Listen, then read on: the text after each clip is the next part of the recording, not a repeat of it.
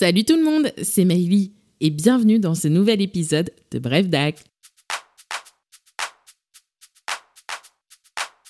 Il n'y a pas longtemps, je vous parlais de l'autorité parentale, qui sont des droits et devoirs que détiennent les parents envers leurs enfants mineurs. Et à la fin du podcast, je vous ai mentionné l'administration légale sans entrer dans le détail. Eh bien aujourd'hui, nous allons le faire. Il n'est pas rare que des enfants mineurs non émancipés soient dotés d'un patrimoine, souvent hérité par succession, qu'il convient de gérer et d'administrer. Cette gestion appartient aux parents investis de l'autorité parentale et en conséquence de l'administration légale.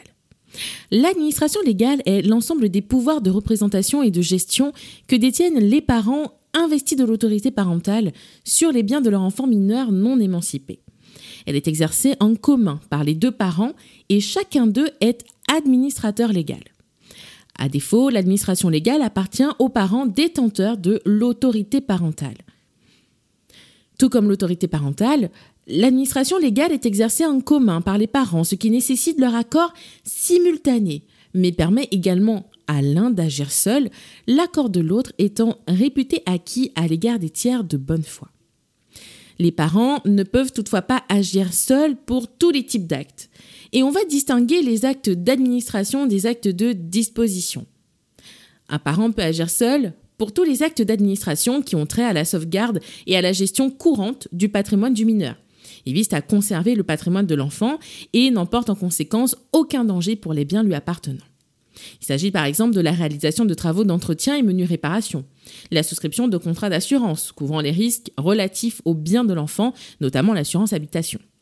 Cela comprend également la possibilité de donner à bail un immeuble appartenant à l'enfant mineur, attention, pour une durée inférieure ou égale à 9 ans, mais aussi de régler les dettes courantes relatives à ces biens, tels que les impôts fonciers par exemple. A contrario, les parents doivent agir ensemble pour les actes de disposition qui sont des actes graves de nature à modifier la consistance du patrimoine de l'enfant.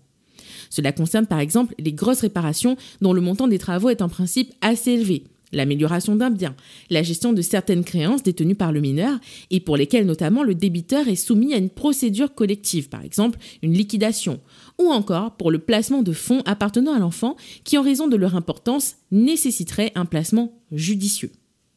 De même, la conclusion des baux ruraux, commerciaux, industriels, artisanaux, professionnels et mixtes entre dans la catégorie des actes de disposition et nécessite la signature des deux parents.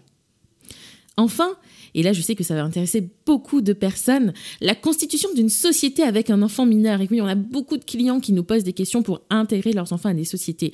Eh bien, cette constitution nécessite l'accord des deux parents pour l'apport, qui devra être en numéraire. L'autorisation du juge étant nécessaire pour tout apport en nature et l'apport en industrie étant difficilement réalisable s'agissant d'un enfant mineur. Notez toutefois qu'un enfant mineur ne pouvant avoir la qualité de commerçant il ne pourra être associé que dans des sociétés de personnes, telles qu'une société civile, et ne pourra pas avoir la qualité de dirigeant. En matière de succession, donation ou legs, l'administrateur légal peut accepter au nom du mineur la succession à concurrence de l'actif net. Mais l'acceptation pure et simple et la renonciation nécessitent l'accord du juge. Il en va de même pour l'acceptation d'un leg, qu'il soit universel ou à titre universel. La donation, quant à elle, relève des actes d'administration si elle ne comprend pas de charge et peut être acceptée par l'un ou l'autre des administrateurs légaux. Si elle comprend une charge, elle relève alors des actes de disposition et le consentement des deux parents est nécessaire. L'autorisation du juge ne sera requise qu'en cas de désaccord. Sachez que les ascendants, même du vivant des parents, les grands-parents, arrière-grands-parents donc, peuvent accepter une donation au nom de l'enfant en présence d'une charge, elle ne devra pas profiter directement ou indirectement à l'ascendant, sinon il y aurait opposition d'intérêt.